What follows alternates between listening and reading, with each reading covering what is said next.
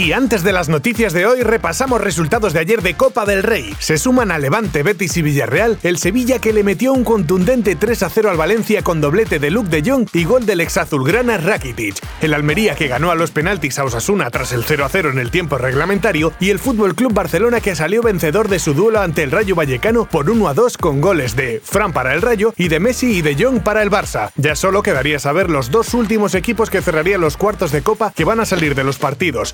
Valcarnero Granada y del Alcoyano, equipo que dio la campanada derrotando al Real Madrid, que se enfrenta a un Athletic Club de Bilbao totalmente enrachado. Pero ya se sabe que en Copa puede pasar cualquier cosa. Ahora sí, vamos con las noticias de hoy.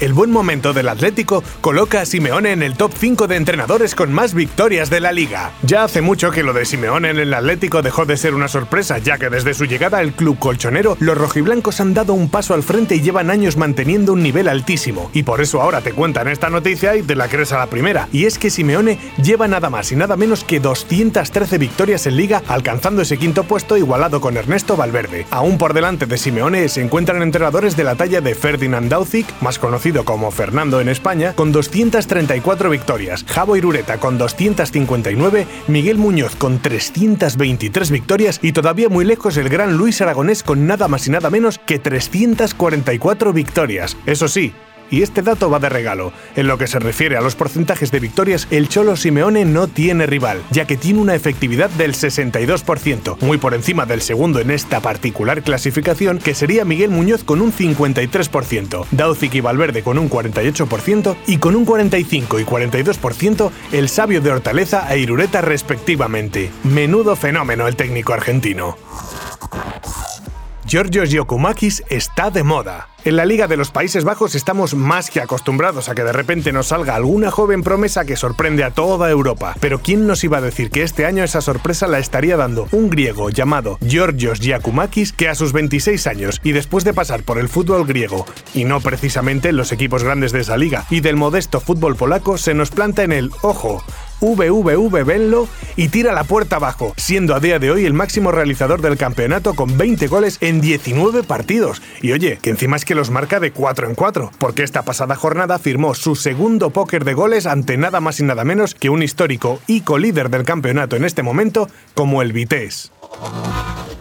Fernando Llorente ficha por el Udinese. El delantero español deja la disciplina del Nápoles y firma hasta 2022 con el Udinese. Fernando Llorente es de esos jugadores ya veteranos que ha sonado en los últimos años para fichar por un montón de equipos, sonando este pasado verano incluso para su regreso al Athletic, fichaje que no se llevó a cabo pues por cierta división de opiniones en la directiva bilbaína. Pero parece haberle cogido gusto al calcio y después de Juve y Nápoles hace las maletas para intentar ayudar con su experiencia y sobre todo sus goles al equipo albinegro que actualmente y de la mano de su mister Luca Gotti lucha por evitar el descenso ya que aunque se encuentra en decimocuarta posición no está muy lejos de la zona de peligro. Y ese es el nuevo reto que se ha planteado el delantero, salvar la categoría con su nuevo club. Desde aquí le deseamos la mejor de las suertes alegato antirracista de Ibrahimovic en las redes sociales por el jardín en el que se metió tras un rifirrafe con su excompañero Lukaku durante el partido de la Copa Italiana. Bueno, ya el titular nos deja claro que se viene un poco de salseo, ¿no? Y es que cuando se habla de Ibrahimovic siempre suele haber una polémica por medio, y efectivamente, este es el caso.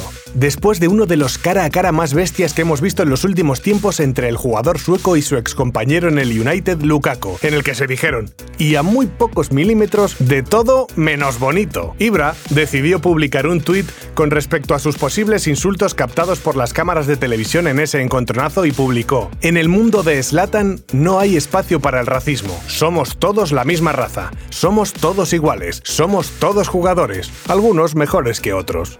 Luego, si lleva personalmente sus redes sociales, lo innegable es que tiene una creatividad para lanzar sus pullitas y sus mensajes que nos deja siempre descolocados. Slatan y Lukaku fueron amonestados tras la pelea, e Ibra acabó expulsado con doble amarilla por una falta cometida en la reanudación. Partido que acabó ganando el Inter por 2 a 1. Para lo bueno y para lo malo, genio y figura este Ibrahimovic. Mundo Deportivo te ha ofrecido Good Morning Football, la dosis necesaria de fútbol para comenzar el día.